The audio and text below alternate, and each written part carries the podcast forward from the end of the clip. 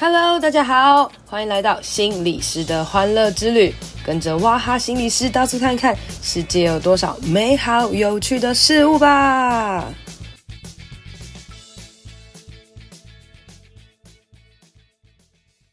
大家好，欢迎收听心理师的欢乐之旅。今天呢，我约到了一个厉害的人。好，我每一集来宾都说是厉害的人。那这个人有多厉害呢？他与臀共舞，因为他是一个可以上山、可以下海，然后又非常非常斜杠的一个大美女。她叫做 Amber，让我们掌声欢迎 Amber。Hello，大家好，我是 Amber，也可以叫我张静，工长张，干净的净。哦、oh，Amber 这个人很好，你看我们在录音没有镜头，他还是会挥手。对，下意识这样。下意识的习惯动作，对不对？Amber，你可以简单介绍一下你自己到底在干嘛吗？因为他真的斜的太夸张了。我对他，我先讲一下，我对他的认识就是一个。呃，传说很传说对决很厉害的人，对，其实我们是游戏的朋友，我们是打游戏认识的朋友啊。对，来来讲一下你你自己有哪一些斜杠啊？嗯、好，OK，、嗯、我的本业的话是。呃，词曲创作，然后我的公司是挂在华纳版权底下，这样，所以是词曲作者，然后同时也是呃歌唱评审、歌唱教学，然后呢，平时也有在做婚礼跟尾牙的歌手，还有主持这样子。哦，嗯、对，所以听起来就是一个音乐人。对，基本上如果要就给他一个称呼的话，确实就是音乐人可以统筹全部这样子。对啊，就是平常人家问你，就是介绍你的时候，你会怎么介绍你自己？就譬如说，我就会说，哎、欸，大家好，呃，我就我是心理师这样子，那你就会介绍你什么？我会直接介绍说我是歌手或者是表演者这样子，哦、或者是主持人。但是你刚刚说你还要作词作曲，哎，对啊，好酷哦！是你会写歌自己唱，还是写歌给别人唱？应该呃，如果是词曲作者的话，基本上都是把自己的作品写完之后，然后投给公司，然后给给别人唱。哦、嗯，好酷哦！所以你就是呃，明星唱歌背后的那个伟人。哇，突然间上升到一个很高级的，一直尊荣你这样子。那但可是你怎么怎么开始做这件事情的啦？因为我我自己想象是。因为我们常常都会听很多明星唱歌啊，然后就哦，歌词歌曲好厉害哦，然后感觉都是一些很厉害的人写的。然后一般人是怎么样会可以自己就是呃作词作曲啊，然后投稿，然后真的上？呃，一开始的话，我我现在从很小就开始写，大概国高中左右。哦，真的哦，因为我觉得嗯，创作是生活的一个，算算是用音乐在写日记。你就把当下心情抒发。Oh. 那那直到后来签约变成作者之后，就发现哇，其实它有一部分要商业化，所以就是也有调整了一段时间这样子。对啊，那是怎么怎么样会去？跟华纳，华纳吗？华纳签约？呃呃，没有，应该是说我我们是跟 OP 公司签约，但我们 OP 公司是挂在华纳底下，因为现在所有的版权就只有华纳跟环球两两大版权，那它底下有很多的 OP 啊作者公司这样子。哦，嗯，对。然后我那时候是因为呃卖卖出了一首歌到。到中国大陆那边当就是他们的戏剧的插曲，oh. 对，然后然后然后想说哇，那那这个通路老师竟然帮我把歌卖出去了，好像不签给他好像也说不说不过去，对，哎、欸，很酷哎，所以你说你从小就开始创作，对，是呃，你本来就有学音乐，然后写词写曲，有小时候有学钢琴，后来有学电子琴。哦，嗯，然后一开始创作就是其实都很直觉啊，就是想到什么你就你就唱什么，天气好晴朗，之对对对之类的这样子。哦，然后就开始，反正从兴趣培养起来，然后长大之后突然有一天就去投稿了。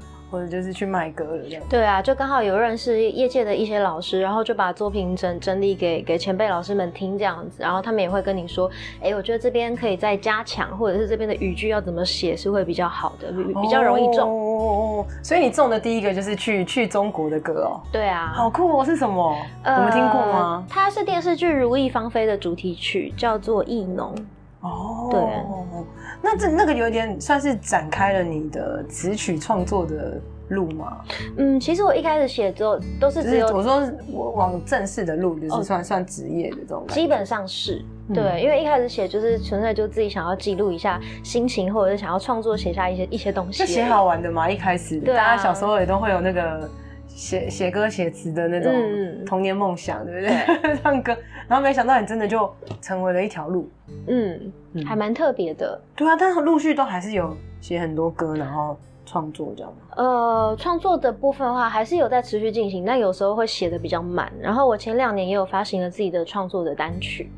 哦，我知道，其实我上网看，哎、欸，真的吗？很好听哎，有害羞，因为因为我觉得就是创作本来就是一个很需要灵感的东西，而且这世界上有超多不同的创作啊，就是呃音乐也是创作，文字也是创作，嗯、影片也是创作，各式各样的。然后 Amber 他就是一个歌曲创作的人。然后一直到你去年出了你自己的歌嘛，那你要介绍一下你的这个歌吗？呃，我我在前两年有自己写了一首台语歌曲，然后是写写给爸爸的，因为因为我爸爸之前就是癌末，然后我长照他大概两年，那他之后就是病逝了之后，就其实还蛮想念他的。嗯，然后我会写台语歌是因为想要写一首他听得懂的歌曲，所以我就用台语就是写下了这首创作歌曲，叫做《沙猴烈坡》。哦，所以你爸爸是讲台语的。嗯。对，嗯，那你花了多久的时间做这首歌啊？我花了大概半年。你是说它也算是你的一个疗伤的过程吗？其其实是耶，因为。呃，因为爸爸爸离开之后，我我基本上没有没有亲人了，所以那段时间我其实觉得很难熬得过去。嗯、然后呢，我但但是我一直想要写一首歌，就是纪念他这样子。嗯。然后然后我还记得我一开始在构思歌曲的架构跟主题的时候，我整个就是情绪上来就是无法克制，我还打了张老师生命专线这样子，跟他讲说，我现在很难过，现在一个人怎么办这样子。对对，对。嗯，因为这个是你刚刚说，如果爸爸过世之后你就没有亲人了，嗯，所以这个在你这么年轻的状态下，其实是呃算是蛮少见的。其实确实蛮少见，因为大家都会等到大概五六十岁才可能面临面临到这是这个问题。然后即使父母离开，可能还会有一个手足啊，或或者是亲戚儿儿女陪在身边这样子。对对，所以你是。完全都没有，完全没有叔叔阿姨伯伯们什么。呃，叔叔阿姨其实还有，可是他那个跟有真正有血缘的直系直系感觉真的很不一样。啊、对，所以那时候你就写了这一首歌。对，可以介绍一下这个歌吗？歌词还记得吗？呃，歌歌词还记得，反反正歌歌词的意思，我那时候就是在写主题的时候，因为我爸爸之前生病，他是癌癌末嘛，嗯、然后他是舌癌，所以他的、哦、他他就是丧失了语言的功能。嗯，然后每次去医院探病的时候，我都会写一封信给他。哦，但是他从来让他看吗？但对，但是他从来没有回回信给我过这样子。嗯、然后我就想着，那在他离开之后，我想要就是再用歌曲写下最后最后一封信给他。哦，对。哇，真的很感动哎！对，现在我家猫一直在骚扰你，没有关系。但有听到猫的声音吗？因为我们在家里录音这样。哎，所以你后来就写完之后，你就自己去出这个专辑？对，我后来就是自己去独立制作，嗯、然后找了就我我的之前的戏剧课的老师，然后也是线上的演员，就来帮我就完成 MV 啊，还有歌曲制作这样。然后就把这个东西完成，嗯、然后上架在 YouTube 上，对不对？没错，我看 YouTube 都有这样子，嗯、而且你还拍了很漂亮的 MV。对。因为有有花钱啊，不是？对啊，这这个，哎，录制一首歌真的是要一个大成本的创作，对啊，花很多的我。我觉得影像创作其实比较辛苦，因为我我我那时候只是只是跟那个邱浩奇说，哎，我我我有一首歌想要就是把它拍 MV，然后可不可以请请你当导演？然后他就二话不说就说好啊，然后然后我好啊，然后一百万，没有没有，就是我我我们那时候好像刚下课，然后在在在居酒屋吃饭吧，就是、嗯、就是顺口一提这样子，然后然后我爸以为。他很忙啊，就是要上课要拍戏啊，没并没有时间帮我做。然后结果回家之后，他他马上给了我一个就是想法构大纲哎，对啊，他是一个很有想法的演员跟导演，就他的手机备忘录里面 always 都是他他的灵感们这样子。然后就是想要怎么样让这个东西可以呈现，对啊，然后让大家可以理解这样子。那你这个歌上架之后啊，你觉得有有有人给你一些回响吗？或者是被这个歌给感动到、呃、祝福到？其实有诶、欸，其实我后来陆续有收到很多朋友给我的就是 i i g 的私信，他们就说他也是就是因为那段时间刚好是疫情，然后、哦、然后他也是就是家人突然离开啦，也是很想念就是他的父母们，嗯、那听到他会觉得很安慰。然后我也有一些在就是 就是殡葬业者就是做司仪跟就是乐乐手的老老师们，他他们就说哎、欸、每次放这首。歌的时候，家家属都会问这首歌是谁的。你说你的这首歌已经可以在殡葬业的 对这场合放了，对，没错，听说很红这样子。真的假的？原来是这样。但哎、欸，但可是我觉得这真的会很感动的，因为你说你花了半年的时间，嗯、那可是这半年时间其实也是收集了你这两年来，或是这这一阵子你的心路历程，心路历程，嗯，然后把它呃。在写的过程当中，已经面对很多自己内心的各式各样的情绪啊，各式各样的想法，嗯、然后最后把它，最后把它花了很多的时间、精力、金钱，对，金钱，金钱，对，然后把它用成一个东西，然后我觉得它一定会是一个很有祝福。嗯，对啊，其其实我一开始写的时候，只是想要写一首歌纪纪念纪念我的爸爸，嗯，然后后来写完之后发现，哦，原来大家的情绪都是共同的，然后我也还蛮感谢，就是大家愿意跟我分享他们的人生故事这样子。哦，你说有有人听了歌就跟你分享？很多啊。哦。真的代表他是一个非常有共鸣的人，是因为我们的人就是每一个人自始至终最终都会面对死亡。我我觉得死亡是人必须的必修课程，嗯，对，就是你一生可能多少都会遇到。那那我觉得其实蛮可惜的是，台湾教育没有教我们如何面对死亡跟失败这件事情。嗯，对啊，我觉得有了，渐渐越来越多是啊，就是这这最近几年生命教育，我觉得做的越来越好。或者是大家其实会到了可能三四十岁、四五十岁之后开始学习。嗯，但是很少在学生时代学习，哦、就是年纪很小。啊、你看 Amber 这么小，等于你这样的是三十出头嘛，对不对？对，那个时候你你刚说你常照爸爸两年啊，可是那个时候你还有同时有在工作吗？有啊，我我那时候我那时候有在就是演出，然后也有直播。然后，哦、然后因为因为我比较算自由业，对不对？对，自由业。嗯，可是时间也也是塞得很满，因为因为我爸住台东，然后台东医疗资源不好，所以我每次看病哇超远，我要从台北搭火车到台东，然后从台东开三个小时的车到花莲，然后再开三三小时的车回台东，我再自己回台北。哦，每周对。那那时候你爸爸是一个人在台东？一个人。哦，那这时候你你会你那时候没有想说你要去台东或者把他带来台北之类？嗯，其实其实其实其实都有都有想过，但如果回台东的话，嗯、第一个是工作收入没这么好，因为因为看护非常花钱嘛。然后其实有的药是健保是有，但有些标靶就是你必须自费，所以医药费是一个是蛮大的负担这样子。嗯、对，然后然后来来台北的话，有有问过他，其实他那时候就是意愿不高。嗯，嗯，因为他们就喜欢在自己的城，老人家喜欢在自己的城市。对啊，对啊，对啊，所以所以那那段时间比较辛苦，就是我我跟妹妹就是轮轮流常照他这样子，就是一种身心煎熬的感觉。我觉得蛮煎熬的，嗯嗯，对啊，我觉得任何的长照真的是，那那俗话说就是久病无无孝子，我真的有体会到这件事情。你说你有体会到久病无孝子，怎么说？对，真的，嗯，应该是说就是爸爸爸会有自己的面子跟就是坚持说啊，没关系，我不用看护啊什么。之类，但是他的状况已经低到低到血氧已经非常之可能四十几这样，然后已经要戴那种面就是氧氧气罩，他还是坚持不要看护啊。对，就是这种呃生病的人的坚持，有时候很烦。对，应应该应该是说，有时候是为了不要让儿女担心，但殊不知会 这样会更更令人担心。对，没错。对啊，听听你这样讲，会觉得很心疼那时候你，因为。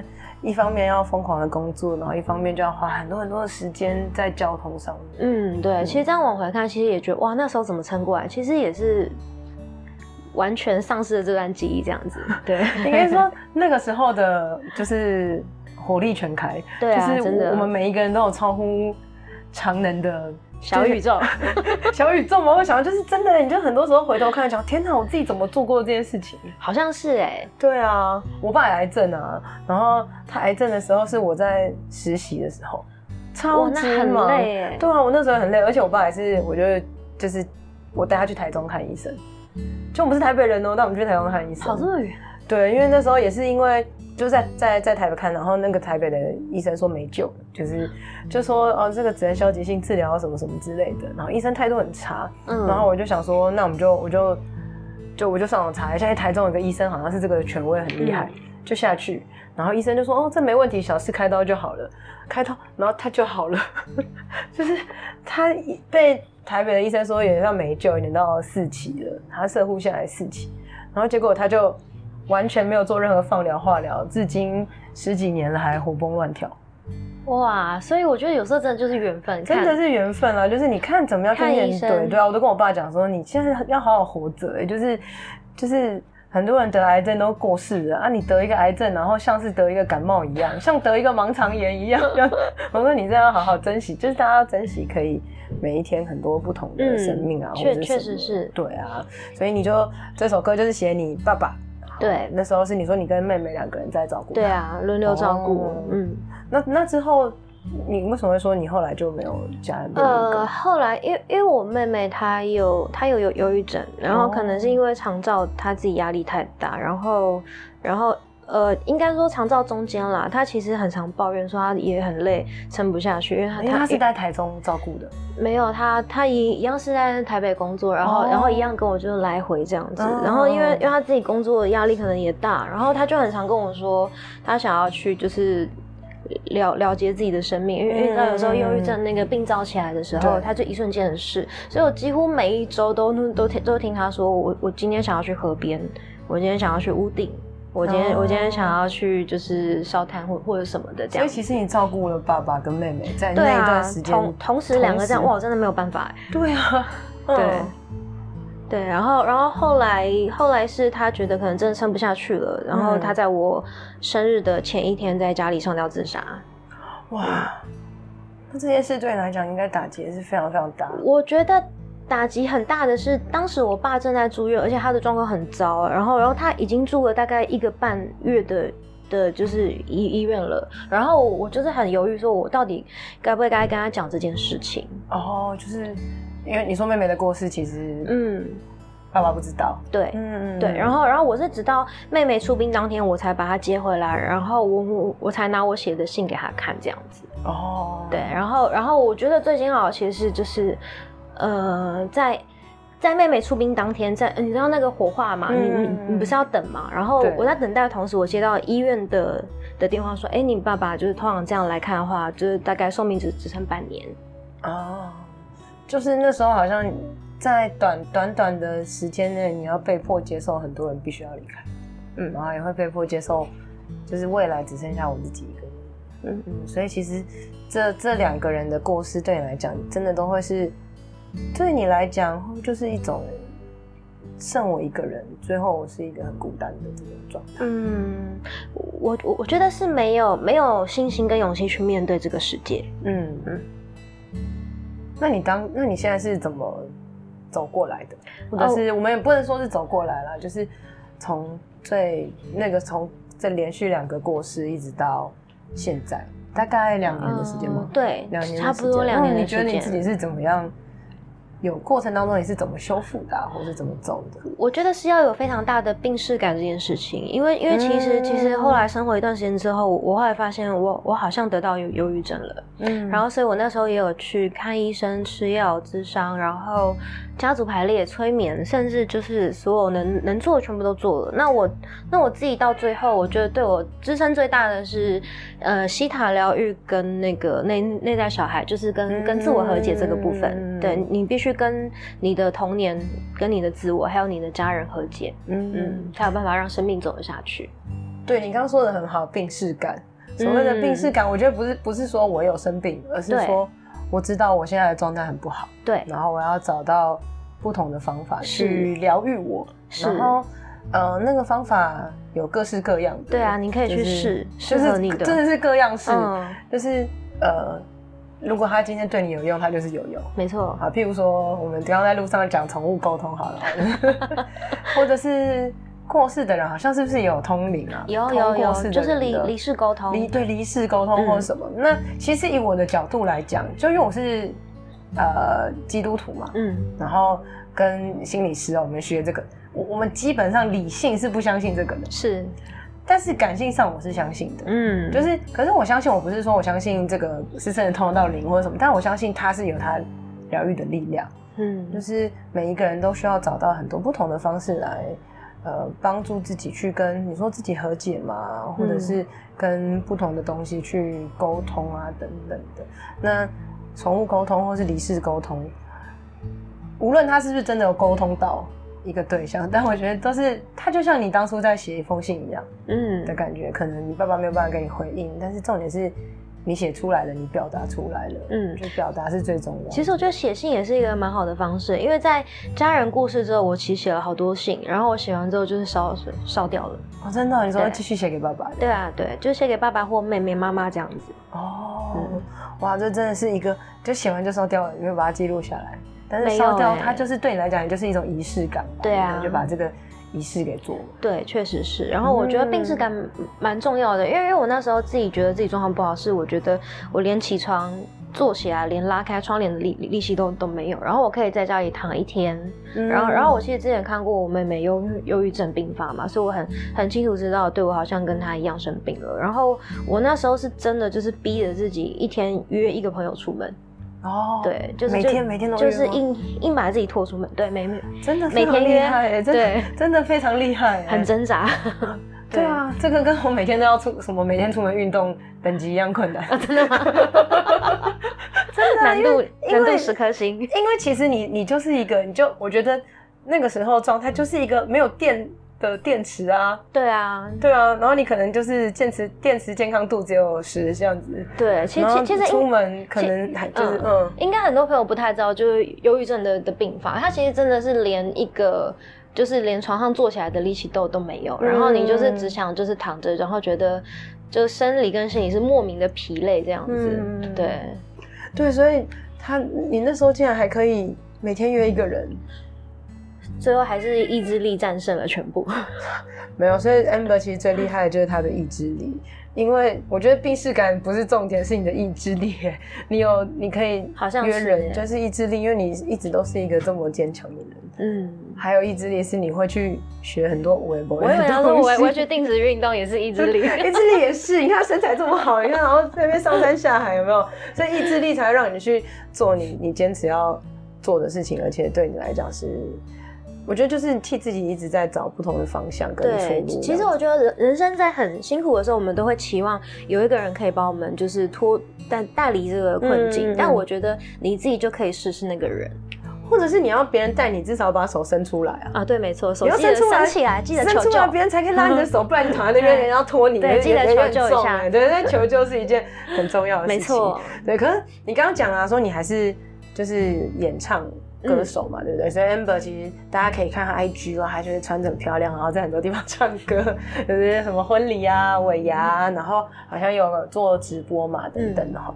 哎、嗯欸，其实这些是在舞台上的工作，哎，是很光鲜亮丽的，然后是需要维持到很好的状态，哎。可是其实你你状态是，呃，你说忧郁啊，或是面对死亡啊、孤孤独啊，自己一个人各式各样状态的时候，哇，是要怎么样表演呢、啊？你不会叫零漏分离、呃，表演的时候就是完美，然后一下台就哭泣之类这种。其实 有，对，直接直接解离这样子。对啊，对啊，真的。对，呃，没没有，我其实中间是有是有休息一段时间。那我后来也有从事就是身心灵的斜杠工作这样子，嗯，就是其其他的。然后我觉得就是不管是在帮助个案，或者是跟他们分享自己的经历的时候，也可以从中得到蛮多的力量。然后我觉得很重要一点是，你要允许自己有状况不好的时候，嗯，然后允许自己休息。对，然后其实因为你刚刚问的就是状况不好，我是不是还要去工作？然后我那时候确实是有休息了一段时间。请问那一段是多段？比如说休息一段时间，大概一个礼拜。没有，我我那时候本来想想说休息一个月而已，嗯，结果殊不知那时候疫情就开始，我就只是彻底休息，我就觉得全世界陪着我休息，欸、我好幸运。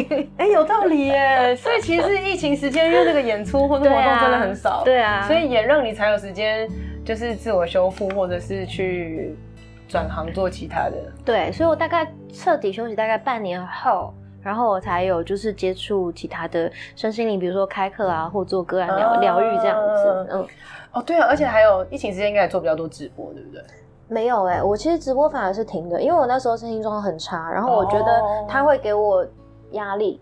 嗯，对，所以所以我就远离任何给我压力的哦。我以为直播是一种疗愈哎，因为也是。你你就是开着聊天，然后有人会跟你讲话，就是让你不会只是一个人。嗯、应该应该是看你怎么去定义它。哦，对我我觉得跟人世间的事情一样，你怎么定义它的话，它就会你就会决定它是疗愈还是压力。嗯，嗯，所以那时候直播对你来讲是压力，你也是休息了一阵。对，确实是我我我会觉得，其实，在失去亲人之后，人人家对我讲的每一句加油都是压力。哦，嗯，对啊，所以应该真的很多人会跟你讲。对啊，我说我不要再听到这个了，我我的人生为什么一定要好起来？你们这些人奇怪。其实大家不用跟 Amber 说加油，因为他本身就是一直在替自己加油，是一直躺在床上很废的那种人，呃，没有，的时候才需要鼓励。我那时候听到“加油”两个字的时候，会会会理理解成我的人生都已经这么糟，你们不让我休息，你们还要推着我前进，所以我压力很大。嗯，对，会是这样的一个心理状况。嗯嗯，所以如果刚好身边有朋友需要就是你的支持的话，不要跟他讲讲加油，你只要陪着他，然后让他知道你一直都在就好了。嗯嗯，对啊，其实这件事情。是每一个人都，每一个正在经历犹豫的人，常常都会这样子讲。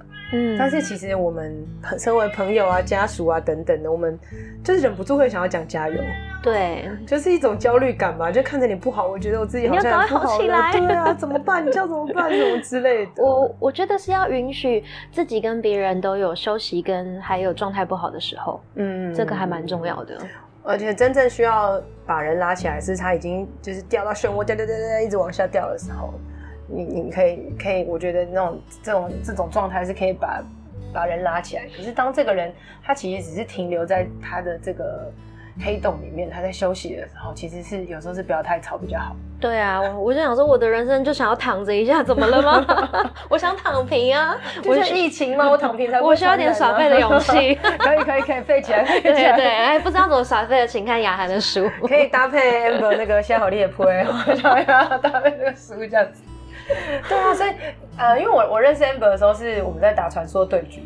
对，因为我其实平常是没有打电动的，但是我是为了要跟青少年建立关系，然后想说，啊，不然来打一下传说好了，然后就，然后打传说的时候跟大家聊聊天，然后我觉得，哦，好像很不错，很好玩这样子，就是交到了一群奇妙的朋友。然后听说 Amber 就是一个打打传说成瘾的人，嗯，哎、欸，没哦 哦，对，以前确实会，就是在我比较解离的时候，哦，对啊，因为因为通常解解解离性的人，他都会就是上瘾一些东西嘛，嗯，对，所以所以我部分以前就是游戏上瘾传说，对，上瘾传说。或者是网络，那现在调试的很好了，就是可以把它看成一个正常的休闲这样啊。嗯，那最后来介绍一下，就是你你平常到底生活形态是什么？因为我觉得他真的很酷，因为他真的做了很多事情，就是呃，反正斜杠他他自己的这些东西嘛，看看看看行事历，我开始看行事历，然后他还有一直不断的去。呃，上课上课，然后还有去很多不同的城市跟不同的国家，然后做一些无为 boy 的。最后你来介绍一下，就是譬如说以这可能这这一整这一年啦，因为这一、哦、这一年应该算是，我觉得这一年应该算是一个也算是一个新的开始，因为疫情差不多结束，确、嗯、实是。然后你走出呃，你必须要走出来，也要工作，也是有经济的，嗯、也是必须要顾经济吧，对不对？对。然后呃，你到底怎么样安排你的工作跟生活？然后哎，驻唱歌手。哦，跟这个做音乐的，真的吃得饱吗？还是其他赚大？好，我们来听听看一下，对啊，你到底怎么安排你的休闲啊、娱乐啊，嗯、然后学习啊，跟你的竞技？我休闲娱乐好像就只有打传说啊，没有。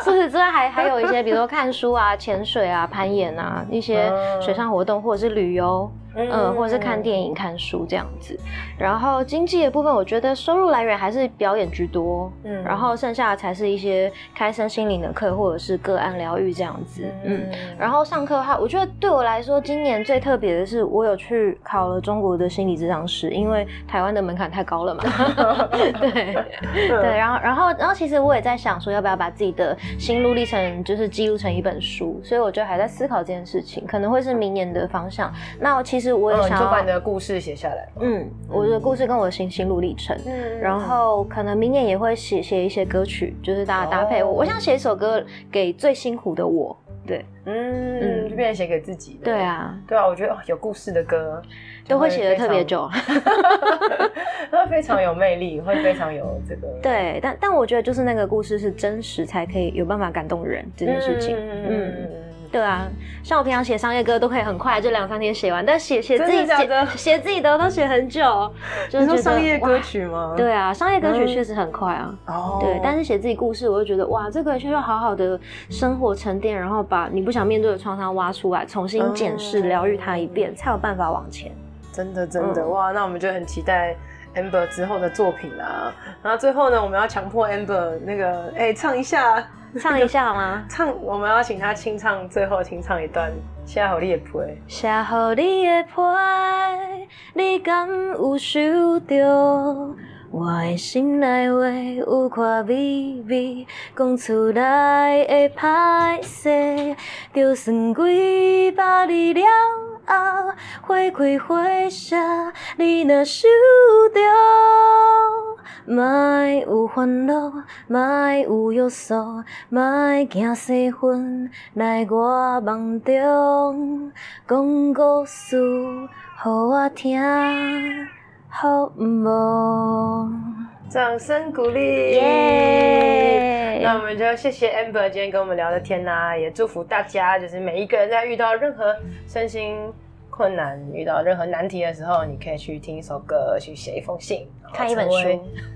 成为自己疗愈的力量，那就谢谢大家，拜拜。今天的节目就到这里喽，希望你喜欢，希望对你有帮助。